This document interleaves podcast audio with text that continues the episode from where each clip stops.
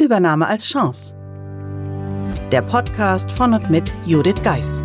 Sie und Ihr Unternehmen sind von einer Übernahme betroffen? Dann sind Sie hier genau richtig. Judith Geis, die Expertin für US-amerikanische Übernahmen im deutschsprachigen Raum, teilt mit Ihnen wertvolle Tipps und Tricks und zeigt Ihnen, wie Sie diese Veränderung für sich und Ihr Unternehmen nutzen können. Ganz nach dem Motto: Take the Chance. Hallo und herzlich willkommen zur heutigen Episode des Übernahme als Chance Podcasts. Wir sprechen heute über das Thema Es ändert sich nichts oder etwa doch.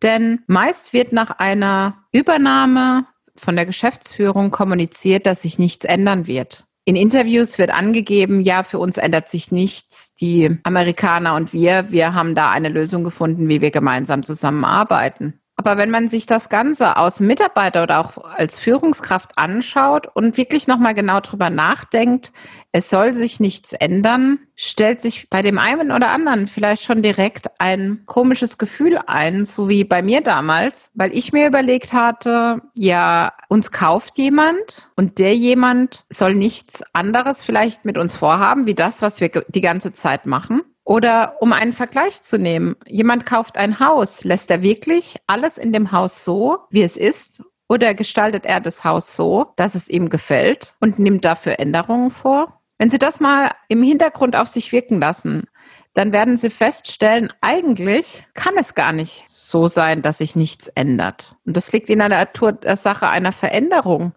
Und letztendlich ist eine amerikanische Übernahme nichts anderes als eine Veränderung. Und das Unternehmen bekommt dadurch neue Eigentümer. Eigentümer, die vielleicht ganz anders denken und handeln, wie wir das bisher gewohnt waren. Eigentümer, die ganz eigene Vorstellungen haben und die diese jetzt nach der Übernahme auch umsetzen wollen. Damit wären wir schon bei dem ersten Punkt, denn die neuen Eigentümer sind anders. Ich werde sehr oft gefragt nach einer Übernahme, ob es wirklich besser wird, wird es jetzt schlechter. Meine Hauptaussage ist immer anders. Und anders deshalb, wie schon gesagt, ist der Eigentümer ein neuer und hat auch eigene Vorstellungen, eigene Gedanken, die er sich dazu gemacht hat, als er sich letztendlich dazu entschlossen hat, das Unternehmen zu kaufen. Und wie die Gedanken dazu sind, die gilt es von jedem Einzelnen rauszufinden nach einer Übernahme, um letztendlich darauf basierend die Chancen zu sehen darin, aber auch letztendlich die eigene Stimme zu finden im Rahmen der Übernahme, um zu sagen, was brauchen wir weiterhin in Deutschland, damit es so funktioniert, wie wir es brauchen, wie das der Markt braucht, um letztendlich unsere Produkte zu verkaufen. Aber lassen Sie uns nochmal zurückkommen auf das Thema der Veränderungen und welche Herausforderungen darin liegen.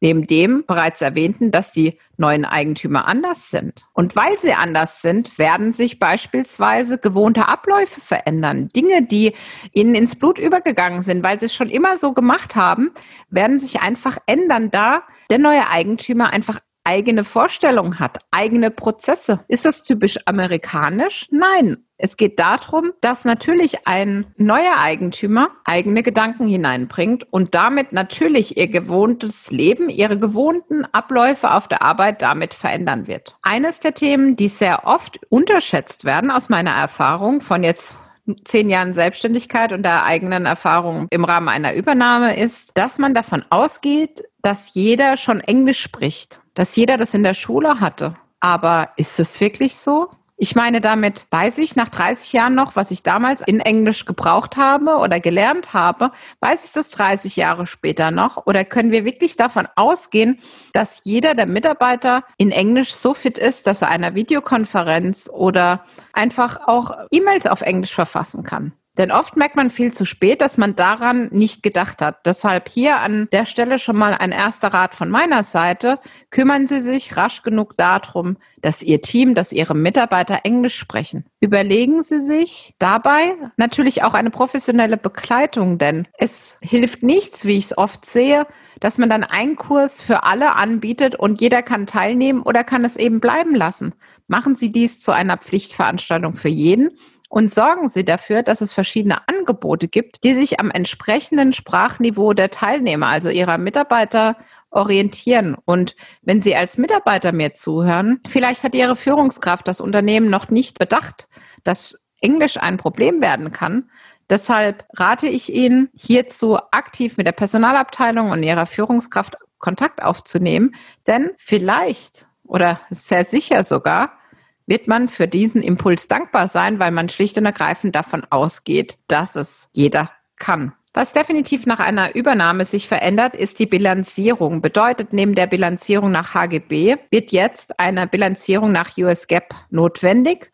Und auch hier gilt, haben Sie in Ihrem Team jemand, der internationale Rechnungslegung kennt, der vielleicht bei einem Amerikaner schon mal gearbeitet hat und dem das vertraut ist. Oder letztendlich benötigen Sie auch hier Unterstützung. Unterstützung darin, Ihr Team fit zu machen, die neuen Anforderungen des Unternehmens aus den USA gerecht zu werden. Und nicht zuletzt, wenn sich die Bilanzierung ändert, müssen sich auch vielleicht Ihr ERP-System ändern, beziehungsweise muss dementsprechend angepasst werden, dass die notwendigen Auswertungen direkt aus dem System gezogen werden können. System meint zum Beispiel ERP-System wie SAP, aber auch aus ihrer Lagerwirtschaft oder aus sonstigen Systemen wie dem CRM-Modul. Und auch hier die Frage, können Sie das alleine bewältigen oder benötigen Sie da die Rückversicherung, nochmal jemanden mit an Bord zu holen, der Sie dabei unterstützen kann? Sie sehen an den fünf Herausforderungen und ich gebe sie einfach nochmal in Summe zusammen.